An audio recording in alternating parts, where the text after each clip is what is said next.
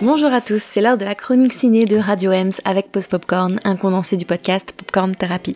Je rappelle le concept, je suis Charline et j'ai moins de 7 minutes pour vous présenter un, deux ou trois films à l'affiche, que ce soit en salle ou sur les plateformes. Comme toujours, je ferai mon possible pour ne pas divulguer des éléments importants du film, puisqu'on reste sur de la critique comme on dit, sans spoiler. Et alors cette fois-ci, euh, je voulais commencer par un film euh, coup de cœur pour moi, qui vraiment représente euh, le grand cinéma, et il s'agit de Babylone. Alors je suis hyper contente de payer une place quand je vois un film comme celui-ci, parce que il a vraiment énormément de qualité. Et c'est vraiment le genre de film où c'est une expérience en salle avec des personnes qui rient aux éclats, qui qui sont émues ensemble, qui voilà, c'est c'est pour ça que j'aime le ciné.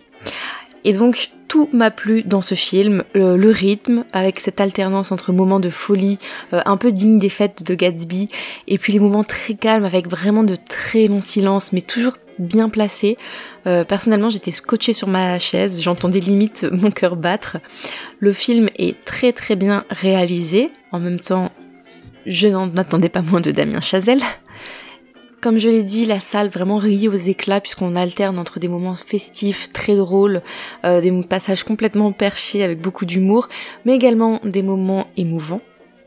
Les trois heures passent extrêmement vite, même si j'ai trouvé, allez voilà, c'est mon petit bémol de ce film, un petit ralentissement de rythme dans le dernier tiers.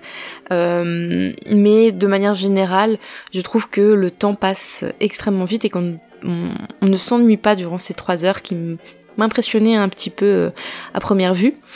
Un des points forts du film, pour moi, c'est la musique, puisqu'elle apporte beaucoup. Elle est euh, omniprésente, elle rythme le film vraiment euh, à la perfection, et c'est limite un personnage à part entière. On retrouve ce côté un peu jazzy qui était présent dans La La Land, et d'ailleurs on retrouve même quelques sonorités qui proviennent directement de ce film. il y a, faut savoir, un petit côté un peu trash qui m'a personnellement pas trop dérangé, euh, à part une scène qui m'a fait détourner la tête, mais c'est bien de le, savoir avant d'aller le voir. Voilà, en tout cas, euh, c'est vraiment pour des films comme ça que j'aime aller au cinéma, c'est ce que je disais pour commencer. Et d'ailleurs, le cinéma est sacrément mis à l'honneur, c'est vraiment un film qui lui est... Euh, qui lui est dédié quoi. C'est une un hommage euh, au cinéma et je pense à certaines scènes qui se passent dans les salles qui nous font vraiment réfléchir à, la beauté du cinéma, à son intérêt, à pourquoi il doit perdurer et c'est là qu'on voit que Damien Chazelle est, passionné. Il y a un point qui m'a attristé. Alors ce n'est pas une critique envers le film, au contraire, euh, c'est que plusieurs fois il mentionne le fait que le cinéma est fait pour les gens qui n'ont pas d'argent pour aller au théâtre et qu'il réalise des films justement pour le peuple, euh, quand un des personnages va au cinéma, on le voit d'ailleurs payer 50 centimes.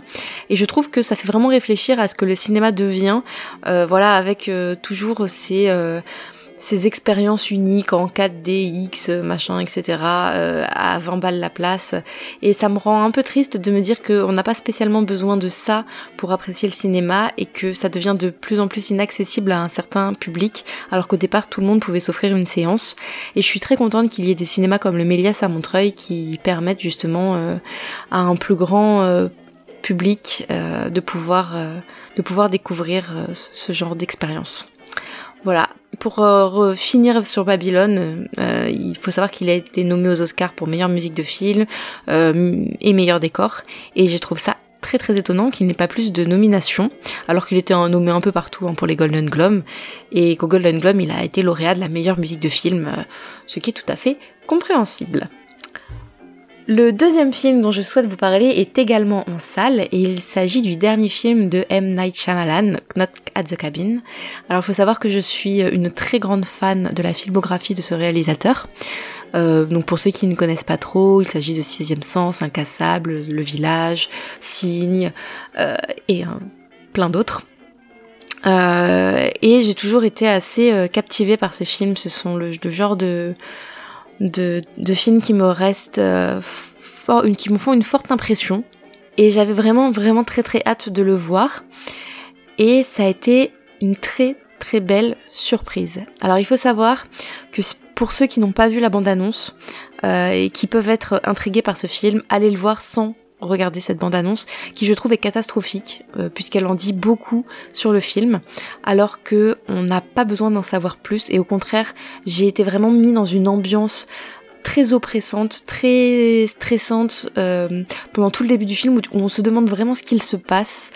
Euh, avec cette impression justement quand je parle d'oppression c'est ça joue beaucoup avec les la composition des plans on a des gros des très très gros plans des contre-plongées c'est c'est vraiment mis en avant justement pour que le spectateur se sente mal à l'aise et se demande ce qui va se passer. Est-ce que c'est très bien réalisé. Et en fait, quand on regarde la bande-annonce, eh bien, on n'a plus aucune surprise. Et du coup, là, je trouve que la fin, quand on a vu la bande-annonce, peut paraître décevante. Euh, j'ai vu beaucoup de critiques d'ailleurs sur euh, cette fameuse fin.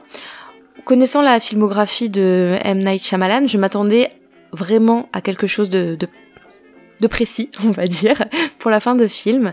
Et ça a été une très grosse surprise de voir qu'il m'a emmené quelque part où je ne m'y attendais pas. Et au début, j'ai été euh, surprise et un peu déçue, puisque je m'attendais à autre chose. Et à, la, réflexion, je suis vraiment déçue de pas pouvoir en dire plus, euh, mais je ne veux vraiment pas spoiler ce film. Mais à la réflexion, je me rends compte que c'est aussi ça un film et un très bon réalisateur, c'est qu'il t'emmène là où tu ne t'attends pas à aller. Et pour moi, euh, ce fut un, très très grand succès. Et j'ai adoré cette expérience cinématographique. Voilà. Et eh bien écoutez, euh, je pensais avoir le temps d'en parler de plus, mais je pense que Babylone m'a emporté, vous l'aurez compris. Je vous conseille fortement ces deux films en salle si vous, si vous, s'ils vous intéressent. Et euh, je vous dis à très bientôt.